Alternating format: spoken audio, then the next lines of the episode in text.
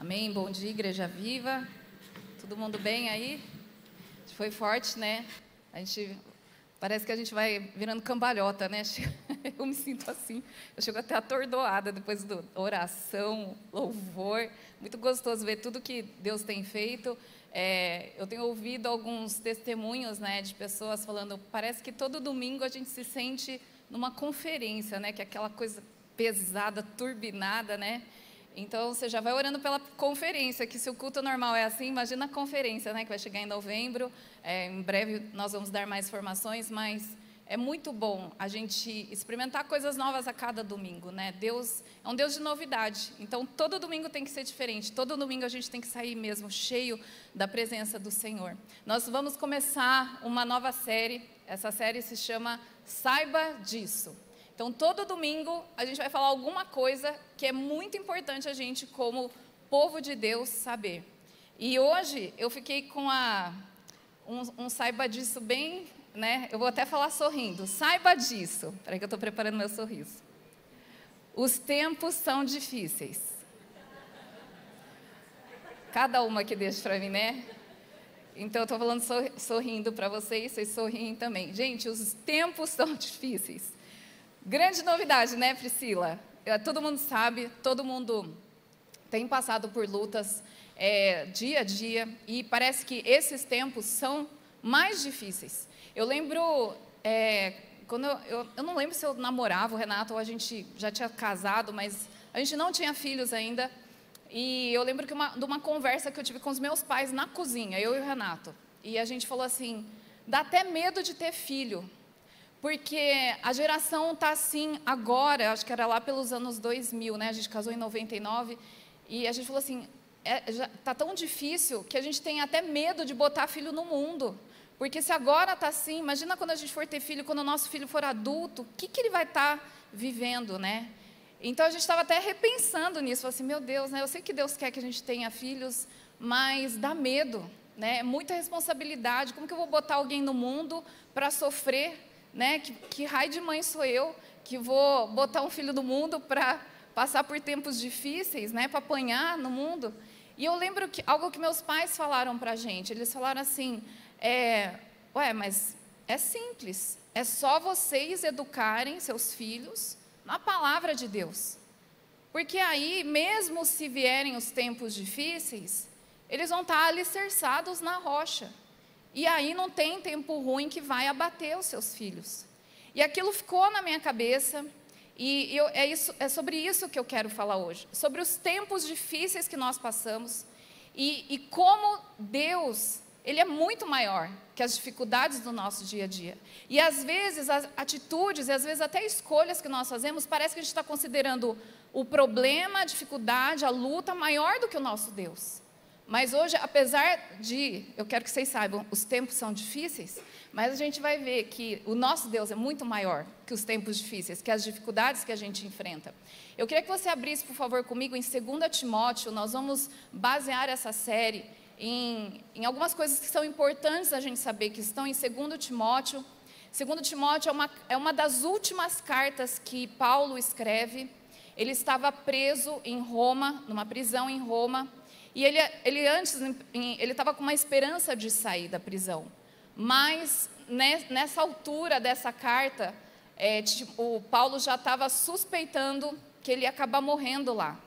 E que talvez ele não fosse sair vivo dessa prisão. Então ele começa a carta, e eu vou ler com vocês o começo do capítulo 3.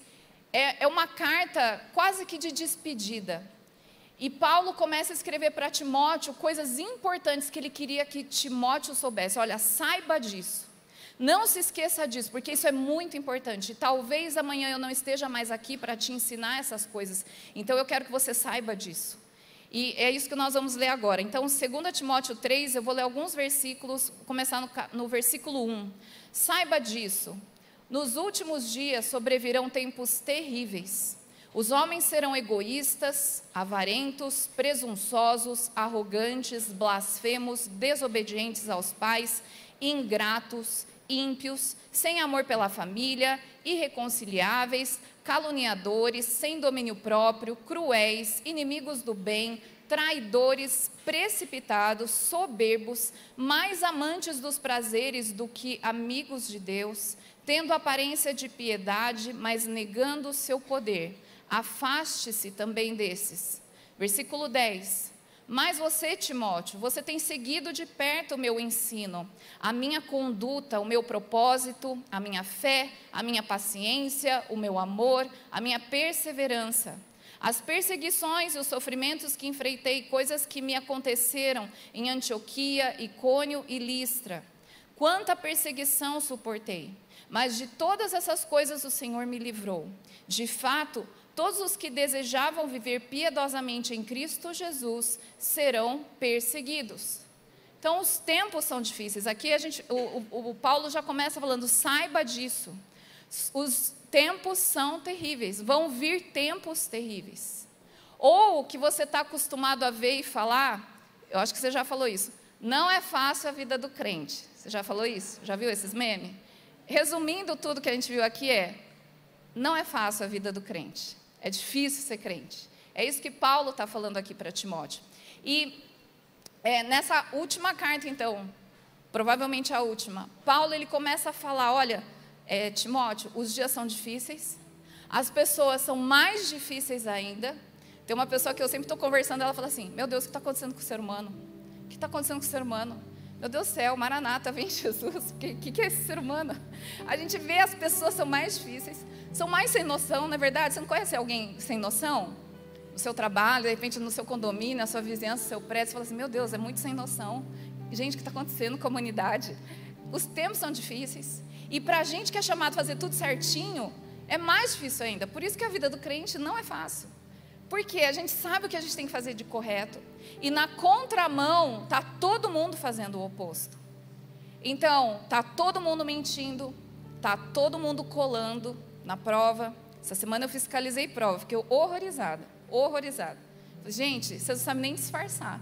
Eu só não ensinei a disfarçar porque, né, não dá. Mas eu fiquei horrorizada. E assim, normal. Né? E, e aí eu, a, é o jovem que quer mudar o mundo. Eu falei, meu, você quer mudar o mundo, você não arruma a cama e você cola na prova? Olha a incoerência. Né? E, e, e, a gente vê todo mundo fazendo coisa errada, todo mundo com uma é, vida sexual ativa fora ou antes do casamento. Tanta coisa, tanta maledicência, tanta fofoca, tanta intriga, tanto, tanta inimizade. E a gente, como cristão, a gente tem que andar contra isso. Então, a nossa vida como cristão é muitas vezes andar na contramão, é você ser do contra. E muitas vezes você está falando assim, mas Deus, todo mundo faz isso. E Deus responde falando a, frase que a tua mãe falou, mas você não é todo mundo. Devia ser um versículo isso, né? E a gente como cristão, é, a gente precisa saber, os dias são difíceis, e porque são difíceis, muitas vezes a gente vai estar sozinho, andando contra todo mundo. Talvez no seu trabalho você seja o único que toma certas, certos posicionamentos. Talvez no seu trabalho você seja o único que tem padrões morais baseados na palavra e muitos vão zombar de você. Talvez na sua escola você seja alguém que está buscando ser santo diante de Deus, quando ninguém está vendo. E talvez isso atraia zombaria e, e o pessoal tirar sarro, menosprezar você, desprezar você. Então, muitas vezes a gente é aquele, aquele que está indo contra a maré, nadando contra a maré, andando contra a multidão, andando na contramão. E sempre que a gente está sendo do contra nessa geração, a gente vai se sentir perseguido, a gente vai sentir uma oposição se levantando contra nós. Às vezes a gente vai se sentir balançado, porque é muito mais fácil andar junto no, no curso desse mundo, é muito mais fácil. E você andar contra exige muito mais de você, exige muito mais perseverança, exige muito mais esforço, exige muito mais você não se preocupar com o que estão falando a seu respeito, e sim se preocupar com o que Deus pensa a seu respeito. Então, os tempos são difíceis, as pessoas são difíceis, e a vida do crente é difícil. Mas eu queria te encorajar, porque o quanto vale a pena a gente permanecer e se posicionar num lugar de obediência é, sem negociação. É estar obediente ao Senhor. E algo que Deus tem me falado muito sobre isso sobre a gente se firmar em tempos difíceis, é a gente trabalhar em raízes, sistema de raízes e alicerce, que são coisas que ninguém vê. Você crescer em profundidade na presença, no conhecimento e na obediência ao Senhor é algo que ninguém vê. Às vezes você está tomando decisões muito sérias que vão afetar a tua eternidade para o teu bem, vai trazer bênção para outras gerações, mas ninguém nem está sabendo do posicionamento que você está tendo. Às vezes você tá, você escolheu abençoar alguém que te amaldiçoa, você está orando por alguém que te persegue e a pessoa nem sabe disso. E quando isso acontece, você está aprofundando suas raízes. A raiz de uma árvore, ela sempre se aprofunda mais em tempos mais difíceis. Então, se não está chovendo e a árvore precisa de água, o que, que ela faz? A raiz começa a se aprofundar mais, porque ela sabe que tem lençóis freáticos lá no fundo. Se não está vindo água aqui de cima, não está chovendo, eu posso aprofundar mais, porque lá embaixo tem. E nisso a sustentação aumenta. E quando vier a tempestade, eu não vou ficar balançando de um lado para o outro ou ser arremessada com o vento. Eu vou permanecer porque as raízes estão profundas. A palavra de Deus no Salmo 92 fala que o justo florescerá como a palmeira, ele crescerá como o cedro do Líbano. A palmeira tem a fama de sempre estar tá, tá florescendo, sempre ter folhas.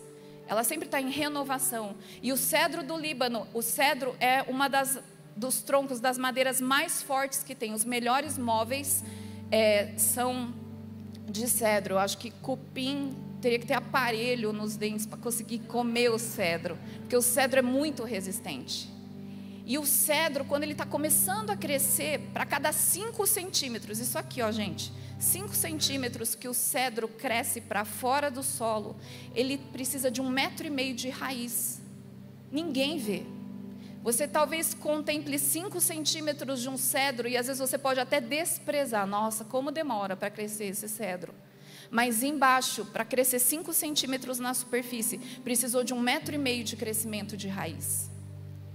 E às vezes nós estamos assim, às vezes a gente desanima porque as pessoas observam 5 centímetros que você cresceu. Mas ninguém vê um metro e meio de raiz que você cresceu. No lugar escondido, no lugar secreto, nas suas lutas, nas suas dores. Quando você escolheu obedecer ao Senhor sem negociar. Mas sabe, a melhor pessoa e a única pessoa que te pode recompensar de verdade, ela viu o teu crescimento no secreto. Uma torre também, um alto edifício, só tem valor quando o alicerce, ela, quanto mais alto o prédio, mais fundo é o alicerce. E hoje a gente vê muitas pessoas que crescem rápido, que destoam rápido, que despontam rápido e que são esquecidas rápido, porque elas caem rápido elas caem em pecado rápido. E aquele é, fruto aparente, toda aquela pompa, aquilo que ficou, foi postado, aquilo que foi curtido, aquilo que foi compartilhado em poucos dias e que fez a pessoa crescer, porque não teve tempo de gastar em raiz, em aprofundar a raiz, se perde. Se perde. Por quê? Motivação errada, porque quis valorizou o externo, o aparente e desvalorizou aquilo que ninguém vê, mas é aquilo que segura firme nos tempos difíceis, que é o alicerce. E por isso a gente precisa permanecer em Deus.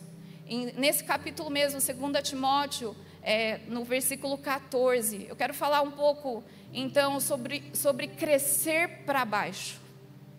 Todo mundo fala, e, e, eu tenho que ser isso, né? Porque, porque crescer para cima eu não tenho nem experiência e nem autoridade para falar sobre isso. Mas eu tenho buscado crescer para baixo, já que para cima eu não vou crescer, não vou passar de um metro e meio, então eu posso crescer para baixo. Eu estou investindo nisso na minha vida. E eu quero falar sobre o que é crescer para baixo. E primeiro, o primeiro ponto sobre crescer para baixo é obedecer a palavra de Deus, sem negociar sem negociar. Obedecer a palavra de Deus. 2 Timóteo 3, 14 e 16. Paulo fala para Timóteo assim: Quanto a você, porém, permaneça nas coisas que aprendeu e das quais tem convicção, pois você sabe de quem o aprendeu. Porque desde criança você conhece as sagradas letras que são capazes de torná-lo sábio para a salvação mediante a fé em Cristo Jesus.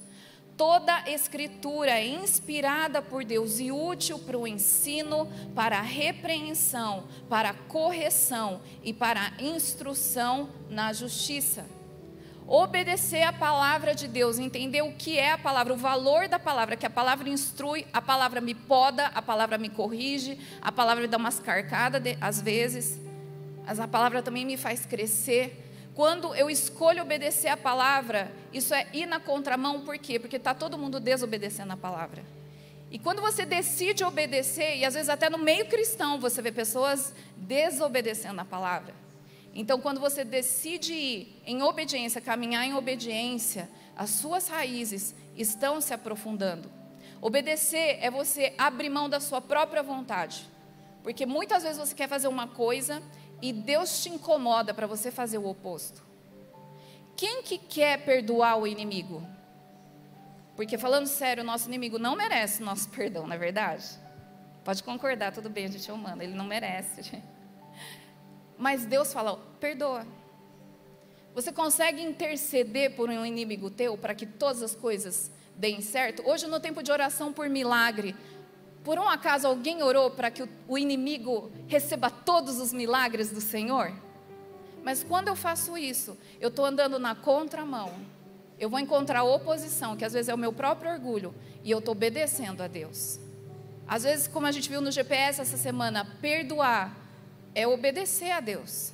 Quando eu perdoo, eu obedeço. Então, se eu não perdoo, eu desobedeço. Então, a gente precisa entender que se eu quero crescer para baixo, eu estou abrindo mão do que eu acho que é justo, do que eu gostaria de fazer, e eu começo a obedecer e fazer aquilo que Deus gosta, aquilo que Deus espera que eu faça. Eu sou, eu, eu era muito vingativa. Eu amo série que a pessoa é maltratada, depois de anos ela volta transformada e se vinga. Eu amo. Eu sei que é errado isso, mas eu amo série assim. Conde de Monte Cristo, esses Revenge, eu celebro. É, errado, mas eu gosto. Estou abrindo meu coração aqui. Mas uma vez eu planejei uma vingança na minha cabeça. E estava perfeita, gente. Perfeita. Assim, eu ia acabar com a pessoa. E assim, simples meu plano, mas ele seria muito eficiente. E, e daí eu estava orando, olha que incoerência, né? Eu fui orar para Deus me ajudar a me vingar. É, e enquanto eu orava, Deus falou assim: Aquietai-vos e sabei que eu sou Deus. Ou seja, fica quieta e aprende comigo. Eu falei, Deus, mas o meu plano é muito bom. Porque, Senhor, o que está oculto nas trevas tem que vir à luz. Eu queria expor a pessoa e queria envergonhar ela. E Deus falou: fica quieta e aprende a confiar na minha, na minha divindade, na minha soberania. E foi difícil obedecer mas eu obedeci. E eu tenho experimentado da soberania de Deus. E eu até abri mão da minha vingança. E eu cheguei até orar por essa pessoa que eu queria me vingar. E isso, eu sei que eu cresci alguns metros, centímetros para baixo. Isso é aprofundar a raiz. Então, obedecer a Deus é crescer para baixo. É você estabelecer um sistema de raízes que, quando vier um tsunami, você vai continuar intacto inabalável, só porque você obedeceu, porque você escolheu obedecer. Em Mateus 7, 24 a 27, fala sobre as duas casas construídas. As duas casas foram construídas em lugares diferentes, uma na rocha e o outro alicerce estava na areia. As duas casas passaram por tempos difíceis, tempestade e ventos fortes. As, contra as duas casas veio a natureza com tudo e uma casa ficou em pé e a outra caiu. E Jesus ensina: aquele que ouve os meus mandamentos, e as duas pessoas ouviram os mandamentos. A diferença estava na prática. Um ouviu e obedeceu, continuou em pé. Outro ouviu, não obedeceu, foi levado com a tempestade. Muitas vezes a gente está caindo e não está entendendo por quê. E Deus está falando: faltou obediência. Faltou obediência. Então a gente precisa voltar, ver onde nós caímos, nos arrepender e falar: Deus, eu escolho te obedecer, eu escolho me firmar na rocha e praticar a tua palavra. Outro ponto: crescer para baixo é solitário. Você não cresce de mãos dadas assim, gente, vamos, um, dois e já, vamos aprofundar nossas raízes, uhul. Não, é sua raiz, é seu processo, é solitário. Salmo 1, versículo 1 fala assim: Como é feliz aquele que não segue o conselho dos ímpios, não imita a conduta dos pecadores, nem se assenta na roda dos escarnecedores. Isso aqui é andar na contramão. Eu escolho não estar com ímpios. Eu escolho não, não, me, não imitar os pecadores. Eu escolho não me assentar com aqueles que são escarnecedores. Ou seja, eu escolho ficar sozinho.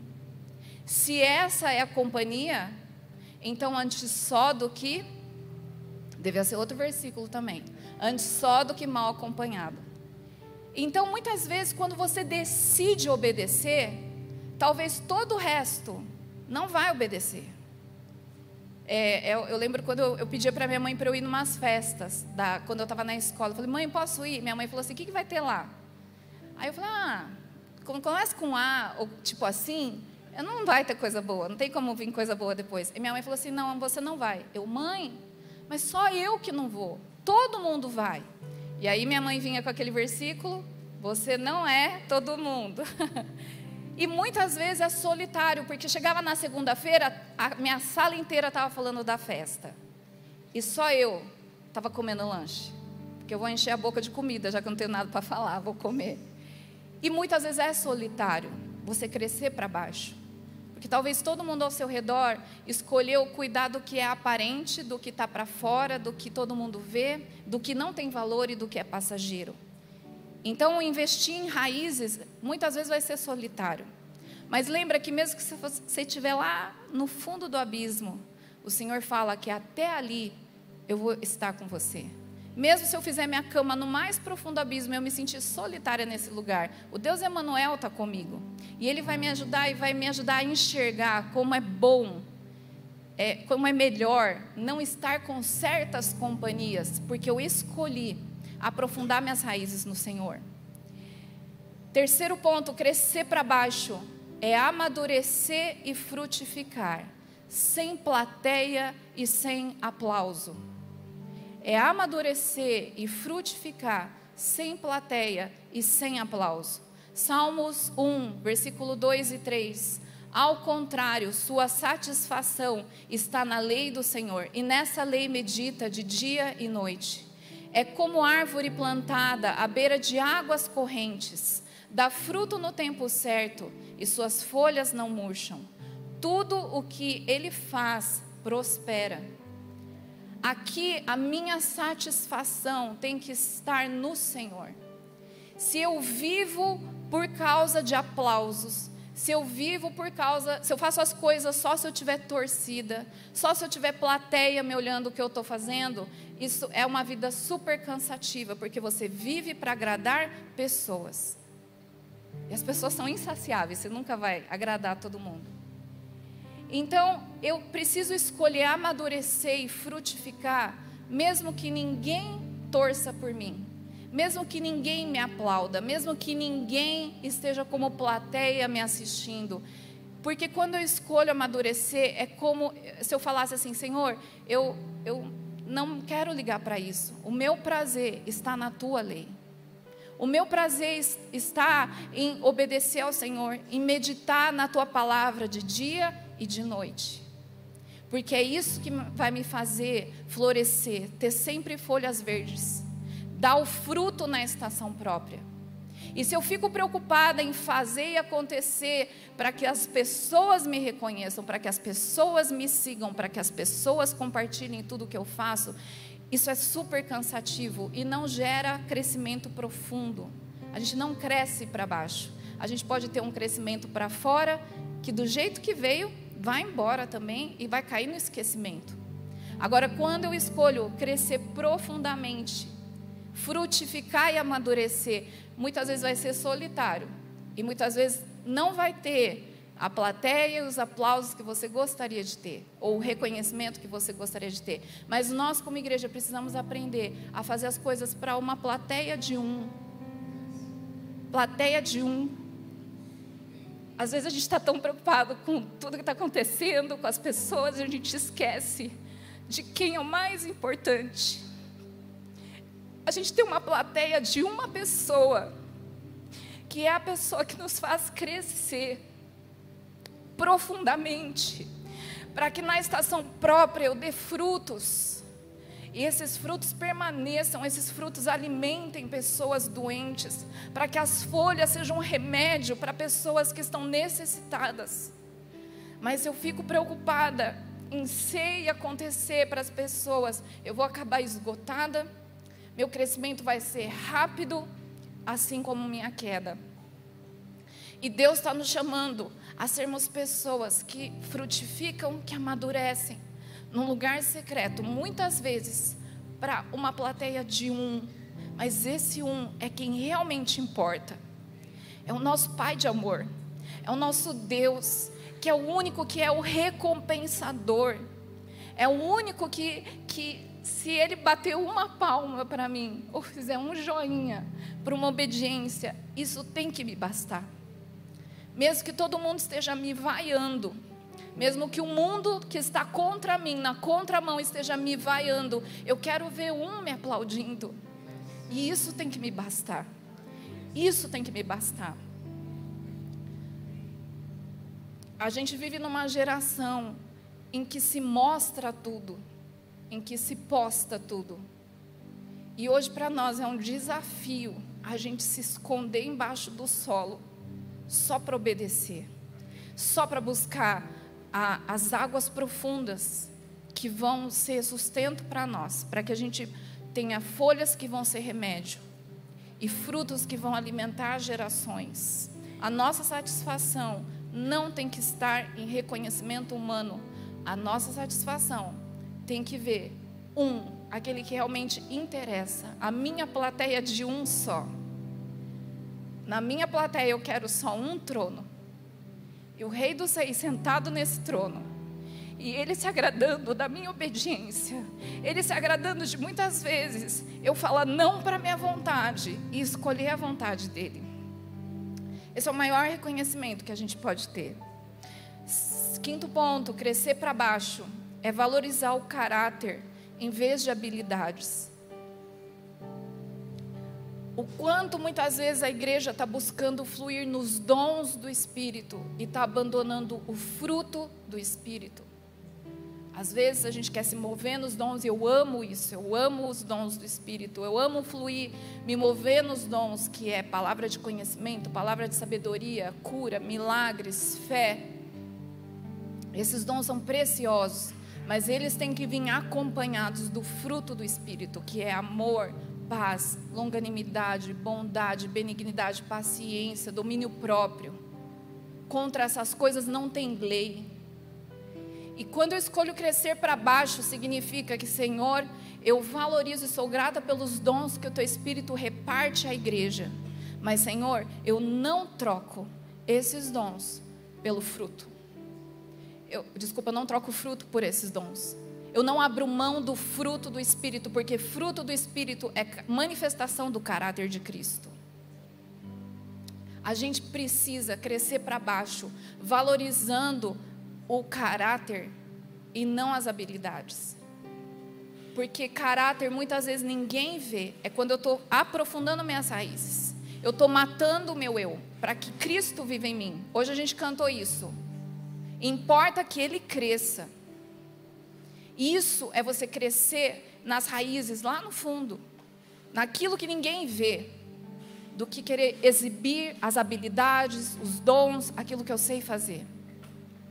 A gente precisa crescer nisso. E meu último ponto, crescer para baixo, é valorizar aquilo que é gerado no lugar secreto. É, em Ezequiel 47, 12, fala assim: Árvores frutíferas de toda espécie crescerão em ambas as margens do rio. Suas folhas não murcharão e os seus frutos não cairão. Todo mês produzirão, porque a água vinda do santuário chega a elas. Seus frutos servirão de comida e suas folhas de remédio.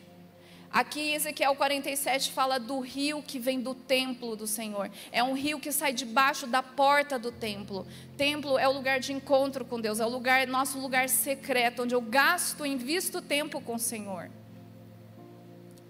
Crescer para baixo é não abrir mão desse tempo, é eu valorizar tudo que é gerado no secreto. É eu valorizar quando eu estou orando e o Senhor mostra coisas erradas em mim que precisam ser confessadas e corrigidas. É quando Deus revela mais do amor dele para mim. É como se eu tivesse como uma árvore, eu fosse uma árvore e eu estou recebendo essas águas que vêm direto do encontro com Deus, direto do templo do Senhor. E aquilo que é gerado nesse lugar, quando minhas raízes se aprofundam, quanto mais profundas são, mais eu consigo sustentar frutos. Às vezes tem gente que quer mostrar fruto, mas não tem raiz que sustente. E aí o fruto é tão pesado que a árvore tomba. E o Senhor quer uma geração, quer de nós como igreja, que a gente aprofunde e valorize aquilo que é gerado no secreto. Aquele lugar onde eu tenho coragem de falar para Deus o que está passando no meu coração e eu tenho coragem de obedecer aquilo que Deus pede para eu fazer, para corrigir os meus maus caminhos. Quando eu estou aprofundando, o Senhor ele vem, ele me fortalece e ele vai me ajudando a produzir frutos que vão ser alimento para muitas pessoas famintas e remédio para essas pessoas. E sabe quem são essas pessoas? São aquelas que estão vindo contra nós. São exatamente aquelas que estão nos perseguindo, nos amaldiçoando. São essas pessoas que vão se alimentar dos nossos frutos. São essas pessoas que vão ser curadas com as folhas que nós produzimos, que vão ser remédio para elas. Deus está nos despertando para nós crescermos no Senhor. Eu lembro que em, em 2019, no começo de 2019, eu recebi muitas palavras de que Deus é muita palavra de gravidez. As pessoas vinham orar comigo e falaram assim: Eu estou vendo você grávida, eu estou vendo você grávida. Eu falei assim: Deus, eu bem sei que não dá aqui. Aqui não tem, não tem nada para sair aqui. Mas eu falei: Mas eu recebo essa palavra, eu não sei o que o Senhor quer. Daí eu parei para orar e o Senhor falou assim: Priscila, não é um filho natural, é algo que eu estou gerando em você e que vai levar nove meses para acontecer. E eu fiquei buscando em Deus, falei, Deus, o que, que é isso, né? E, e, logo depois que eu recebi essa palavra, eu, o Senhor me chamou para fazer algumas coisas em relação à oração e palavra. E foi algo que eu fui aprendendo a, a ler mais a palavra, a estudar mais e amar mais a palavra e também a crescer em oração. Foi algo que eu fiz que ninguém viu, talvez o Renato e a Lívia viram eu fazer. Mas foram nove meses, eu não fiquei contando os meses, porque eu esqueci. Mas eu, eu falei assim: eu vou crescer em oração e palavra. E eu vi o Senhor me fortalecendo, eu vi minhas raízes se, se aprofundando. E daí é, chegou 2020. E daí 2020 veio a pandemia. E para mim, é, eu, eu me conheço, era para eu ter surtado na pandemia. E eu passei bem, eu passei bem durante toda a pandemia, muito bem, e eu até me surpreendi. E um dia questionando Deus, falei assim: Nossa Deus, o que, que mudou em mim? Que eu passei por essa pandemia sem surtar. Era para eu ter surtado. E Deus falou assim: Lembra, raízes, você, você gerou raízes profundas. Foi um tempo que você gastou na minha presença, que as suas raízes se aprofundaram muito. E Deus falou: E só eu sei o quanto foi. Só eu sei a escolha que você fez. Só eu sei o quanto você escolheu se esconder e ficar muitas vezes até invisível para que você crescesse. E depois em 2020 eu pude experimentar desse de uma Priscila que eu não conhecia, muito mais forte do que eu era, muito mais corajosa, muito mais determinada a obedecer, muito mais firmada na palavra. Então, por mais que os tempos difíceis possam vir, eu quero que você saiba, os tempos são difíceis, mas é um despertar e uma oportunidade para a gente aprofundar nossas raízes no Senhor. E daí pode vir o que for, pode vir o que for.